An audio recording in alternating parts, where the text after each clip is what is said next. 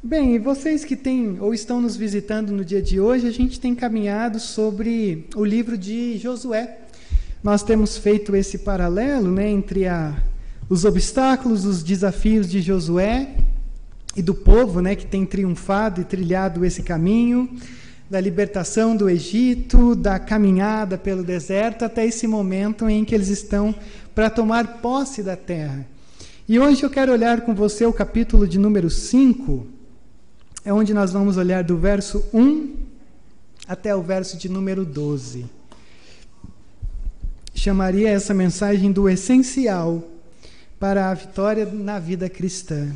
O essencial para a vitória da vida cristã. É uma parte fundamental que nós vamos olhar e que se encontra dentro do capítulo 5 de Josué. Vamos ler então o Evangelho aqui em Josué capítulo 5. E o texto vai nos dizer assim: Todos os reis amorreus que habitavam a oeste do Jordão, e todos os reis cananeus que viviam ao longo do litoral, souberam como o Senhor tinha secado o Jordão diante dos israelitas, até que tivessem atravessado. Por isso desanimaram-se e perderam a coragem de enfrentar os israelitas. Naquela ocasião, o Senhor disse a Josué: Faça facas de pedra e circuncide os israelitas. Josué fez facas de pedra e circuncidou os israelitas em Gibeá de Aralote. E ele fez isso porque todos os homens aptos para a guerra morreram no deserto, depois de terem saído do Egito. E todos os que saíram haviam sido circuncidados. Mas todos os que nasceram no deserto, no caminho, depois da saída do Egito, não passaram pela circuncisão. Os israelitas andaram 40 anos pelo deserto até que todos os guerreiros que tinham saído do Egito morressem. E visto que não tinham oferecido ao Senhor, pois o Senhor lhes havia jurado que não veriam a terra que prometera, aos seus antepassados que nos daria, terra onde manam leite e mel. E assim, em lugar deles, colocou os seus filhos, e esses foram os que Josué circuncidou. Ainda estavam incircuncisos porque não tinham sido circuncidados durante a viagem. E depois que a nação inteira foi circuncidada, eles ficaram onde estavam no acampamento até se recuperarem. Então o Senhor disse a Josué: Hoje removi de vocês a humilhação sofrida no Egito. Por isso, até hoje o lugar se chama Gilgal. Na tarde do décimo quarto dia do mês, enquanto estavam acampados em Gilgal, na planície de Jericó, os israelitas celebraram a Páscoa. E no dia seguinte, ao da Páscoa, nesse mesmo dia, eles comeram pães sem fermento e grãos de trigo tostados, produtos daquela terra. Um dia depois de comerem do produto da terra, o maná cessou. E já não havia maná para os israelitas. E naquele mesmo ano, eles comeram do fruto da terra de Canaã. Vamos mais uma vez ao Senhor em oração? Pai, obrigado pela tua palavra. Obrigado por Josué, por esse texto, esse episódio, pela preservação da mesma, porque agora, depois de tantos anos, nós estamos diante desse texto. E o mais fascinante de tudo e o mais desafiador é que esse texto tem tudo a ver com a nossa vida. Então, nesse momento, Pai, nós clamamos a Ti, para que o mesmo Espírito Santo que inspirou essa palavra, seja o mesmo Espírito Santo que, que nos ensine, nos oriente, nos conquiste através dessa palavra. Essa é a nossa oração, reconhecendo a necessidade que todos nós temos de sermos inundados por Josué capítulo 5. Assim nós oramos, ó Pai, no nome santo de Jesus. Amém, Deus, amém. Aqui em São Paulo, vocês têm uma coisa que às vezes me dá muita raiva. Vocês são muito doentes por futebol. Lá no Sul também. Mas no Sul são dois, aqui são pelo menos quatro.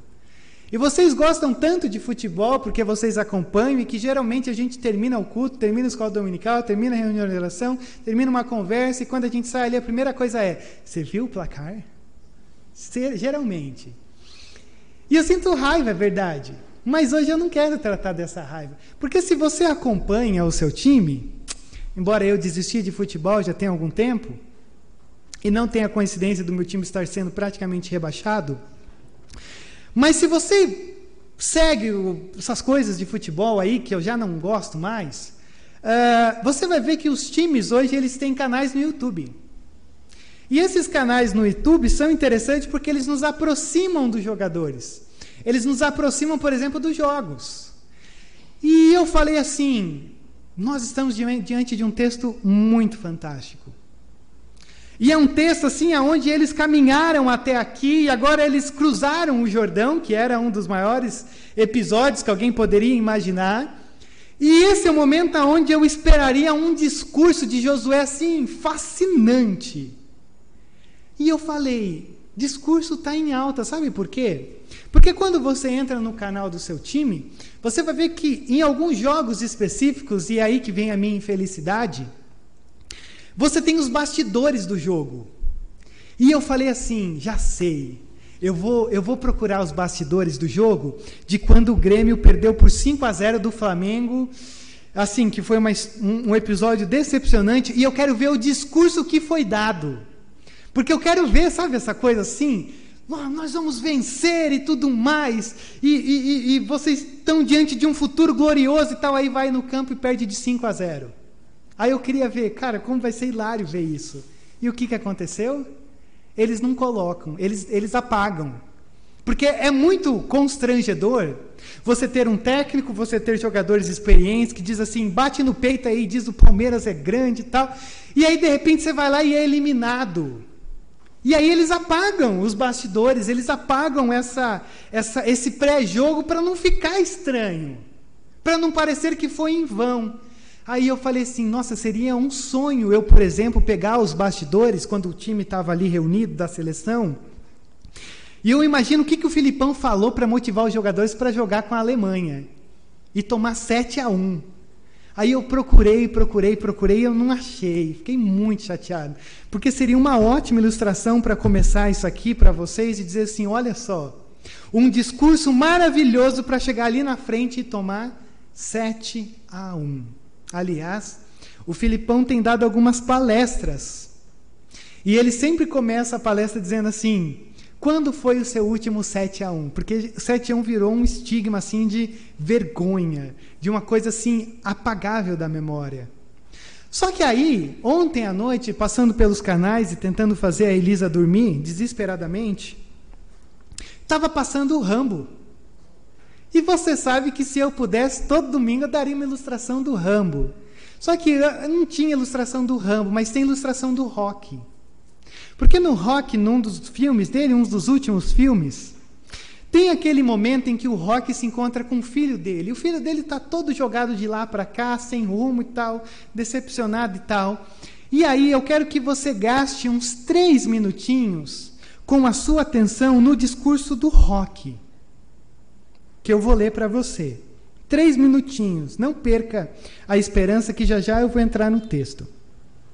E o Rock diz assim para o filho dele: você não vai acreditar nisso, mas você costumava caber aqui.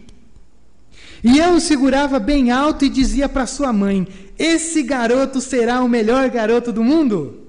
Esse garoto um dia será alguém melhor do que qualquer pessoa que eu conheci na minha vida. E você cresceu maravilhosamente bem. Foi ótimo te acompanhar, cada dia era um privilégio. Então chegou a hora de você crescer e se tornar o dono do seu próprio nariz, de enfrentar o mundo, e você não fez. Mas em algum momento ao longo do caminho você mudou. Você deixou de ser você mesmo. Você deixou que as pessoas colocassem o dedo na sua cara e dissessem que você não é bom o suficiente. E quando as coisas ficaram difíceis, você começou a procurar alguma coisa para culpar como uma grande sombra, se referindo a ele mesmo. Deixe-me dizer algo para você que você já sabe: o mundo não é feito apenas de sol e arco-íris. É um lugar mau e desagradável. E não importa o quão durão você seja, ele vai te bater até que esteja de joelhos. E vai te manter assim permanentemente até você se permitir. Nem você, eu ou ninguém vai bater tão forte quanto a vida. Mas a questão não é o quão forte você bate, mas sim o quanto você aguenta apanhar e continuar seguindo em frente, o quanto você resiste e continua seguindo adiante. É assim que se vence uma luta. Se você sabe o seu valor, então vá à luta e conquiste o que é seu. Mas você precisa estar disposto a receber os golpes e não ficar apontando os dedos e dizendo que não está onde quer por causa de isso, daquilo, dela ou dele ou de qualquer outra pessoa. Covardes fazem isso e você não é um deles. Você é melhor do que isso. Eu sempre o amarei, não importa o que aconteça. Você é meu filho e você é o meu sangue. Você é a melhor coisa da minha vida. Mas até que você comece a acreditar em si mesmo, você não terá uma vida. Gente, é para aplaudir de pé. Um amém? Posso ouvir um amém? Olha, deram um amém pela palavra do rock, velho. Vai para o conselho. Rodrigo, por que, que você está usando isso? Cara, existe um cara chamado Evan Sanders, e ele escreveu uma vida, ou uma vida, ó, escreveu um livro, um livro de alta ajuda. E a ideia é o seguinte: uh, recuperando ou procurando por um projeto melhor de vida. E esse cara, esse americano, Evan Sanders, ele escreveu essa, esse livro de alta ajuda que é bem famoso e tem vários vídeos no YouTube. Quando ele estava completamente derrubado em cima de uma cama, doente, uh, não apenas corporalmente, mas a sua mente estava doente. E aí um dia ele falou: Vou marotonar o rock. E ele começou a assistir o rock e tal. Quando chegou nesse momento, ele falou: opa, peraí, o que, que esse cara disse? Quando ele se encontrou com esse discurso, a vida dele virou a chavinha. E a partir daquela condição de ser alguém ali em cima da cama, completamente doente, ele se reergueu, escreveu um livro e hoje ele ajuda outras pessoas a se reerguerem. A partir do quê? Do discurso do filme do rock, falando para o seu filho. O poder de um discurso, principalmente o poder de um discurso em momentos desafiadores que você e eu vivemos ao longo do nosso dia, ao longo da nossa semana. Uh, você tem algum caso de alguém que falou alguma coisa para você? Às vezes não precisa ser um discurso, mas uma palavra que te ergueu, te colocou para cima e você olha para trás e diz: Meu Deus, eu não consigo imaginar o que eu seria sem aquela palavra lá atrás.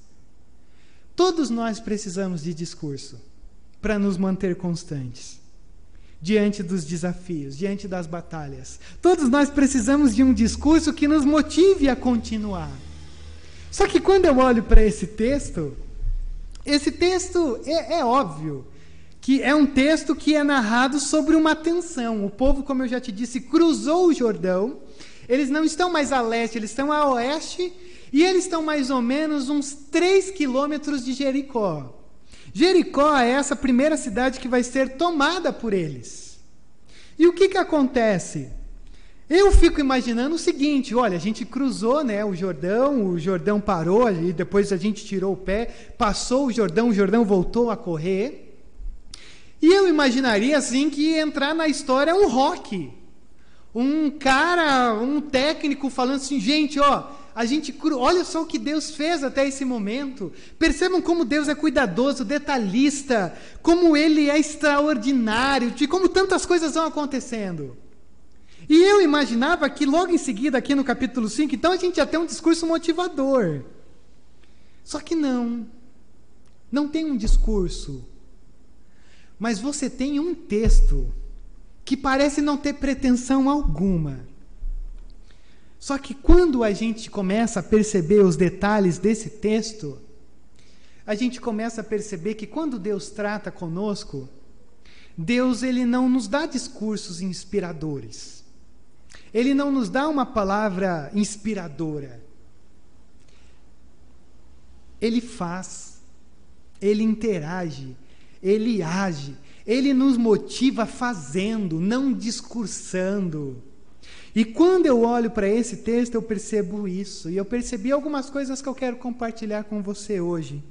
De como Deus faz na nossa vida através de momentos em que parece não fazer sentido.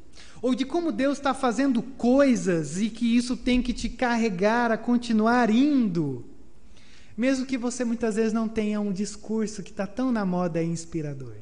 E a primeira coisa que eu quero que você note aqui comigo é o silêncio de Deus como algo inspirador para a tua caminhada. Sabe por quê?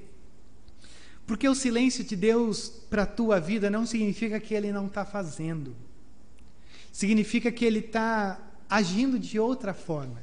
Sabe por quê? Olha só que coisa extraordinária. Você deve ter percebido que várias vezes aqui falou sobre circuncisão, que um pessoal não foi circuncidado, agora vai ser circuncidado e coisa e tal. Só que quando a gente abre o texto, o verso 1, ele vai nos falar, ou ele vai abrir dizendo assim, que os reis amorreus, que estavam ali a oeste do Jordão e que teriam as suas, os seus reinos invadidos por esse povo, eles estavam completamente apavorados, mas assim, não é só um apavoramento. Eles estão completamente agonizando vivos. Porque o texto vai nos falar, deixa eu ler de novo. Todos os reis amorreus que habitavam ao oeste do Jordão e todos os reis cananeus que viviam ao longo do litoral souberam como o Senhor tinha secado o Jordão. Eles ficaram sabendo do que Deus fez logo ali diante dos israelitas até que eles atravessassem. E aí o texto vai nos dizer que eles desanimaram e perderam a coragem de enfrentar os israelitas. Olha que coisa maravilhosa que a gente tem aqui nesse quadro. Eles estão ali, eles estão a três quilômetros de Jericó, e eles estão parados. É um momento de pausa, é um momento de silêncio, é um momento de a câmera mudou. E a câmera mudou para os palácios dentro do, do, do, da, da, cidade, desse, dessa região cananeia. E o Senhor olha para os reis cananeus e coloca medo no coração, porque eles sabem o que o Senhor está fazendo. E agora eles olham para esse povo que está indo na direção deles, e o texto vai nos dizer que eles desanimaram e perderam a coragem de enfrentar os israelitas. Só de ouvir o que Deus esteve fazendo, literalmente esse povo perdeu o vigor. É como se o coração, a ideia é o coração desses reis, eles foram esmagados, eles foram derretidos, só de ouvir o que Deus fez. E o povo, o povo está lá. O povo sabe disso? Não mas Deus está fazendo. Mesmo quando você e eu não sabemos o que Deus está fazendo. Eu olho para esse texto e eu olho para esse cenário e eu percebo que esse cenário ele é muito importante para mim e para você. Porque quando a gente vai olhando e a gente vai caminhando ao longo desse final de ano para em Josué, você vai perceber uma coisa muito interessante. Quando a gente pensa em batalha, a gente sempre pensa assim, vamos estar preparado, tá? vamos colocar as armaduras e pega espada, e vamos lutar, vamos batalhar. A batalha nunca é nossa. A batalha sempre é do Senhor. Por quê? Porque antes do Senhor nos colocar numa condição de obediência, Ele já prepara tudo para que a gente possa responder com obediência. Se você abrir a sua Bíblia lá em Colossenses, no capítulo 3, você vai ver o Paulo dizendo assim num determinado momento no verso 13: Quando vocês estavam mortos em pecados e na incircuncisão da sua carne, Deus os vivificou. Quando vocês não, não podiam fazer nada, Deus trouxe vida juntamente com Cristo. Ele perdoou todas as transgressões, cancelou a escrita da dívida que vocês tinham pelo pecado, ele removeu, pregando-a na cruz, e presta atenção nisso. E tendo despojado os poderes e as autoridades, fez dele um espetáculo público, triunfando sobre eles na cruz. Quando eu olho para isso, eu, eu sinto uma coisa muito simples. Fique quieto. Fique em silêncio. Dê uma pausa e absorva essa verdade simples. O que a gente tem diante de nós é um Deus que já venceu todos os nossos inimigos, sem a gente fazer nada. O que a gente tem diante de nós nesse cenário, no cenário de todo de todo o nosso enredo de vida, é que você nunca tem que vencer inimigos, porque ele já despojou, ele tirou as armas de Satanás, as armas do inferno. Não tem nada que possa barrar a nossa vitória em Cristo, o nosso triunfo nessa trilha. Não existe nada que, na verdade, possa fazer com que a gente perca aquilo que o Senhor já conquistou por nós. Então, quando a gente olha para um cenário como esse, a gente entende por que, que Jesus disse que as portas do inferno não prevalecem sobre a igreja. Porque, por mais que o Satanás possa tentar, mas ele já é alguém que perdeu. Ele já é um inimigo vencido. Ele já é alguém que não tem poder sobre os ministérios que nós carregamos ao longo da nossa vida. Não existe nenhum lugar na tua forma de viver que Satanás consiga dobrar e conquistar. Porque tudo já foi vencido, o império das trevas foi despossado e despojado através da cruz. Então fique quieto, fique em pausa, Tire a câmera de você e mire a câmera para o Senhor e perceba como Ele está trabalhando de uma maneira triunfante. Mesmo que você ore e diga, mas e eu? Não, não interessa, é comigo. Sou eu que faço, os corações estão quebrados, esmagados, derreteram do tamanho desse Deus que carrega o seu povo de uma maneira triunfosa. Que coisa linda que a gente tem aqui num texto que abre com uma coisa nada a ver, mas é porque o Senhor olha para a gente e diz: para você aprender o que significa vitória cristã na vida cristã, aprenda uma coisa simples. Não depende do quanto você corre, não depende do quanto você faça, depende do quanto Deus derrama graça vencendo os inimigos e abrindo um caminho só para você entrar. E aí que vem esse segundo ponto, que é o ponto da circuncisão. Bom, o que é a circuncisão? Circuncisão é sempre é difícil explicar esse negócio aqui. Circuncisão é quando você pegava um órgão sexual masculino e era era um rito que havia nessa época para esse povo e eles cortavam a parte do prepúcio do órgão sexual masculino. Isso aqui é interessante porque várias culturas tinham esse costume, mas aqui com esse povo ele tinha um significado espiritual. Porque é, é como assim: Deus está tocando no íntimo do homem. Mas não só no íntimo, mas também na reprodução de vida do homem. Então é Deus dizendo: Olha, eu trabalho sobre uma perspectiva de intimidade e vida. Isso começa lá com Abraão, quando o Senhor olha para Abraão e diz: Olha, circuncide o teu filho. Porque essa circuncisão, esse ato de intimidade, de vida, é algo que representa esse selo da aliança. Você carregará isso para o meu povo, porque isso representa essa intimidade que vocês têm comigo, essa relação. Eu sei, pode parecer estranho para a gente hoje, mas é um meio de Deus dizer essa coisa assim, pessoal, o Deus pessoal.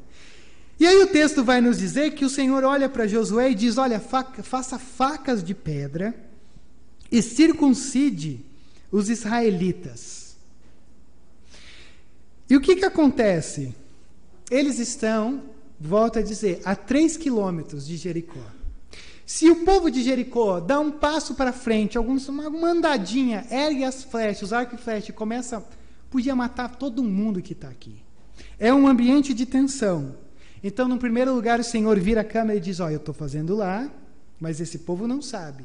Agora o Senhor vira a câmera para cá para a gente diz: oh, Discurso? Não. Vamos marchar? Ainda não. Segura a onda, Josué. Porque agora vocês vão circuncidar todo o povo. Lembra você que a gente tem assim um milhão, um milhão de pessoas aqui. Não dá para estipular quantos homens. Mas a grande verdade é: todos os homens que saíram do Egito morreram no deserto. Apenas Josué e Caleb sobraram, e agora Josué vai ter que circuncidar todos esses homens que nasceram no Egito. Homens, homens, não são crianças apenas. Todo mundo. E aí, no verso 4 até o verso de número 7, vai explicar justamente isso, porque, olha, é, eles morreram, não eram circuncidados e coisa e tal. Aí chega no momento que é, é, a coisa começa a me apavorar quando eu olho para esse texto, porque eu não sei se você está prestando atenção. É um ambiente de tensão, o inimigo está logo ali, e ao invés do povo se preparar, vamos construir armas, vamos fazer isso, o Senhor está dizendo: Eu acho que o meu povo não foi circuncidado. Não faz sentido. Isso, isso não pertence a um, um exército que vai vencer uma batalha. A preocupação não é ser circuncidado. A preocupação é aprendam, ó, vamos testar, vamos fazer um, vamos fazer um treinamento de espada, de escudo. Não, não tem isso. E para piorar, olha o verso 8. E depois que a nação inteira foi circuncidada, eles ficaram onde estavam no acampamento até se recuperarem. A, eh, deixa eu falar outra coisa. Não tem plano de saúde nessa época, não tem hospital. Não me pergunte, nem tente imaginar como isso aconteceu, mas eu acho que dói. Foi dolorido.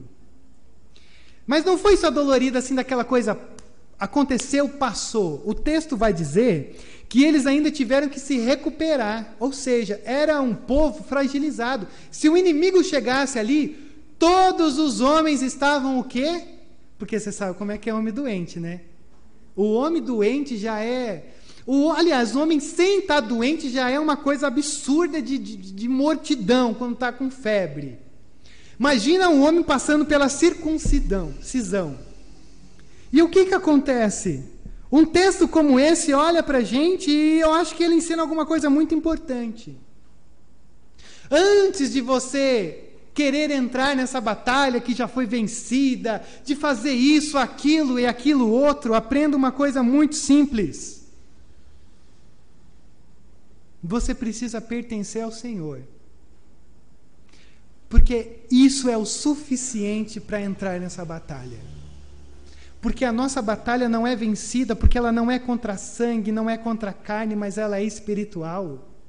E pertencer ao Senhor é a grande marca da nossa batalha. Por isso que a gente olha para esse texto e fica, mas Rodrigo, por que, que Deus está preocupado com circuncisão? Porque o Senhor está preocupado em dizer: antes de vocês quererem usar armas contra os inimigos, porque aliás não vai precisar, Saibam de uma coisa: você precisa atacar o seu maior inimigo. E aí eu pergunto para vocês: quem é o seu maior inimigo? Posso tentar responder? É você mesmo. Você é o maior sabotador da tua vida. Por que, que Deus está preocupado com circuncisão? Porque Deus está dizendo: Marquem o corpo de vocês que vocês pertencem a mim.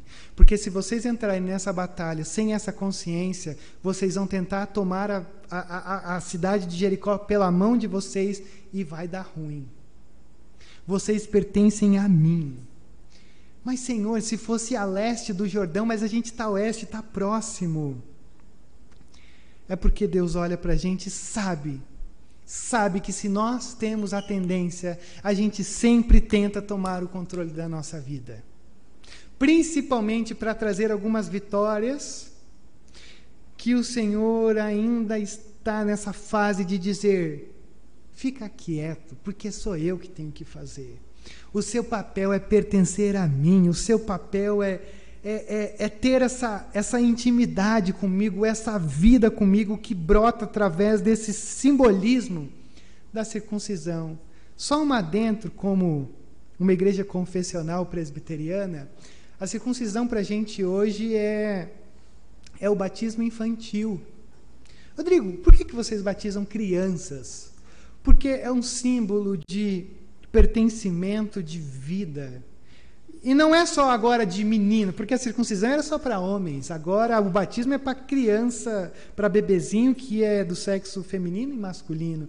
Mas é só isso. O Paulo vai falar sobre isso também lá em Colossenses, quando ele diz assim: Agora já não precisa mais circuncisão, mas o batismo é o que nos carrega para a cruz de Cristo. A circuncisão ela é feita em Cristo através do batismo, vencendo a nossa carne. Então tudo isso aponta para essa para esse simbolismo, esse memorial de quem somos e de como pertencemos a esse Deus que já nos deu a vitória e que a gente descansa nele.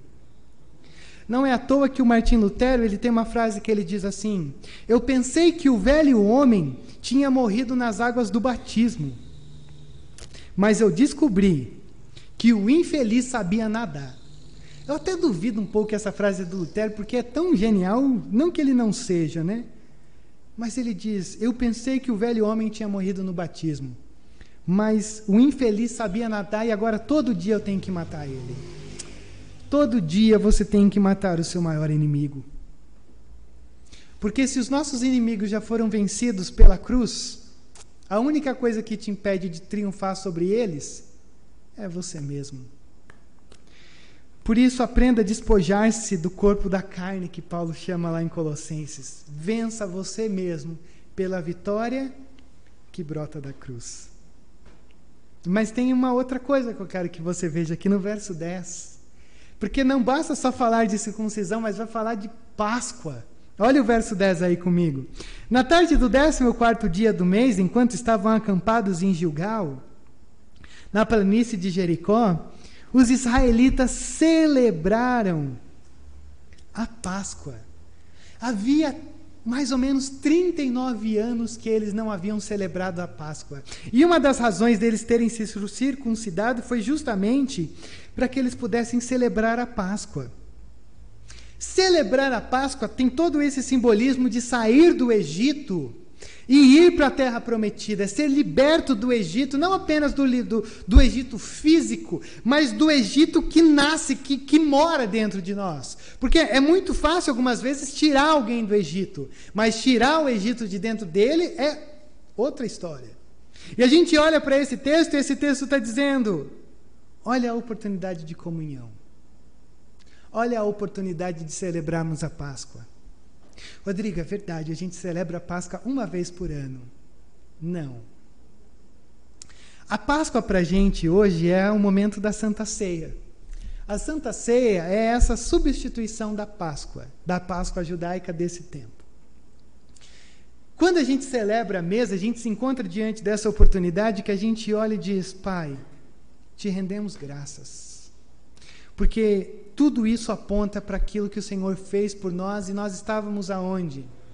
Mortos em nossos delitos e pecados. A gente não queria nada disso, salvação, Jesus, tudo essa nada. E o Senhor toma a posição de nos achegar até a tua presença e e fazer com que esse sacrifício tenha vida através de nós. Então nós te louvamos pelo pão, nós te louvamos pelo suco, que representa o sangue e o corpo de Cristo. Então, por que, que o Senhor está preocupado com a Páscoa? Porque o Senhor também sabe que, mesmo o inimigo estando a três quilômetros dali, era importante que eles reconhecessem a oportunidade de comunhão. Porque a comunhão nos fortalece. A comunhão nos faz trocar ideias, ideais que, que sempre vão agregar algo na nossa vida. Isso é importantíssimo. Mas a última coisa que eu quero que você perceba aqui comigo também nesse texto é uma coisa que é ruim de te dizer, mas eu preciso te dizer. Geralmente, é, quando tem enxada, o milagre não acontece, tá? A gente caminhou muito legal assim, né? Falando sobre os Jordões abrindo e dar o passe e tal. Só que chega alguns momentos da Bíblia que ela puxa a gente para dizer assim: cuidado, não se anime demais, porque Deus ele interage das duas formas, no extraordinário e no ordinário. Olha só o verso 11 comigo. No dia seguinte ao da Páscoa, nesse mesmo dia, eles comeram pães sem fermento e grãos de trigos tostados, produtos daquela terra. E um dia depois de comerem do produto da terra, um dia só, o maná cessou.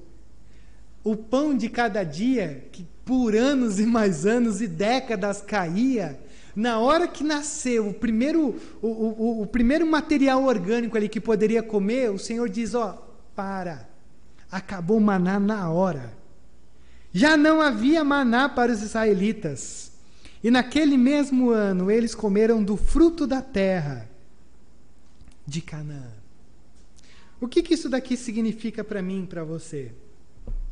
Se num primeiro momento nós somos desafiados a se silenciar e aguardar pelo que o Senhor está fazendo e vencendo os nossos inimigos, se nesse segundo momento você é convidado a vencer você mesmo, se nesse terceiro momento você é convidado a experimentar e usufruir dessa oportunidade de comunhão, de reino, de igreja, nesse quarto e último momento, eu acho que aqui a gente é convidado a, a descansar na providência de Deus. De que Ele pode sim abrir alguns jordões mas certamente a providência de Deus, de muitas vezes, de modo ordinário, acontece na nossa vida. E aí a gente olha para esse texto e ele diz que eles desfrutaram de um, uma comida, né? de, de, um, de um alimento que tinha o gostinho da terra de Canaã. O gostinho. Não era de lá, mas tinha o gostinho. Quando eu penso em providência, eu não penso apenas nessa providência de o Senhor nos dar o pão de cada dia.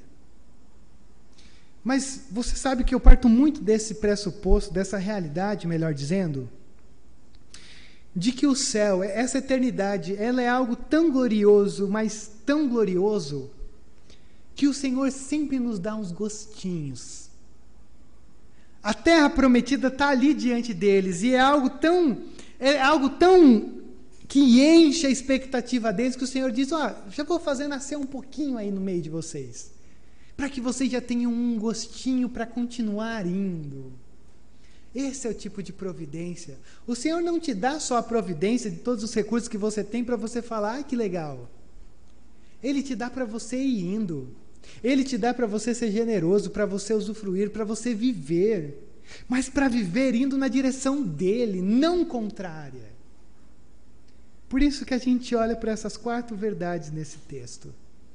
E quando eu intitulo essa mensagem um essencial para a vitória da vida cristã, eu percebo que esse texto que parecia sinceramente para mim sem sem grandeza alguma, revelou-se um texto tão profundo porque já nos mostra que ele venceu os inimigos ele despojou o inferno e não existe nada que possa parar você hoje, exceto você mesmo, pelos teus pecados, pela tua condição de descrença.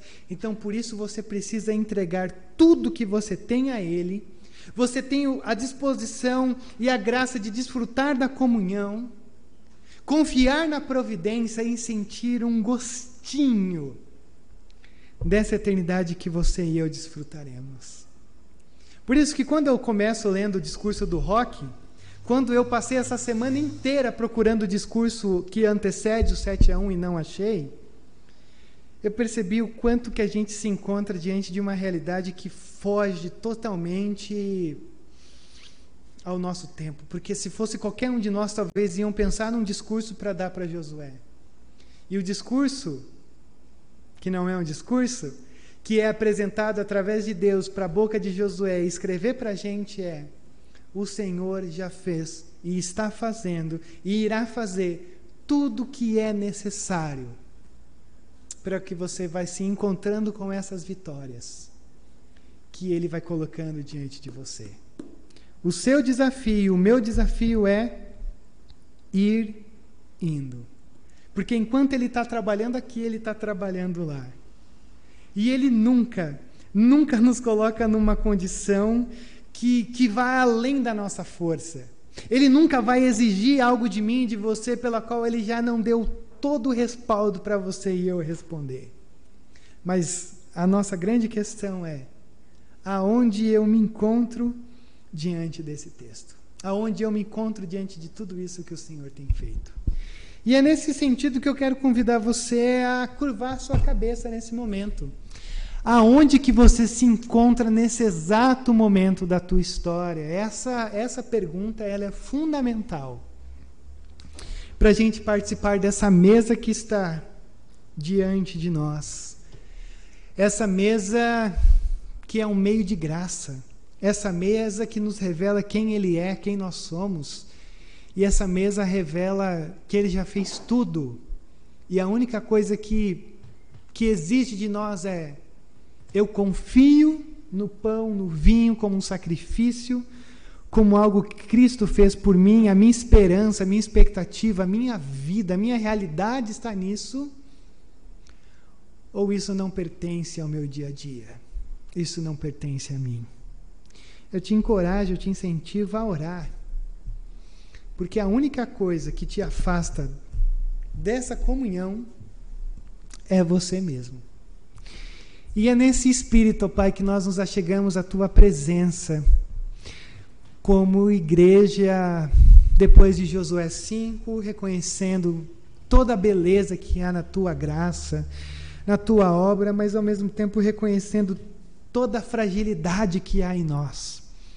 Se nós pudéssemos, nós usaríamos todos os recursos do nosso jeito e faríamos aquilo que achamos o melhor. Mas nós não faremos isso porque nós não queremos o Senhor interagindo na nossa história e através da nossa história.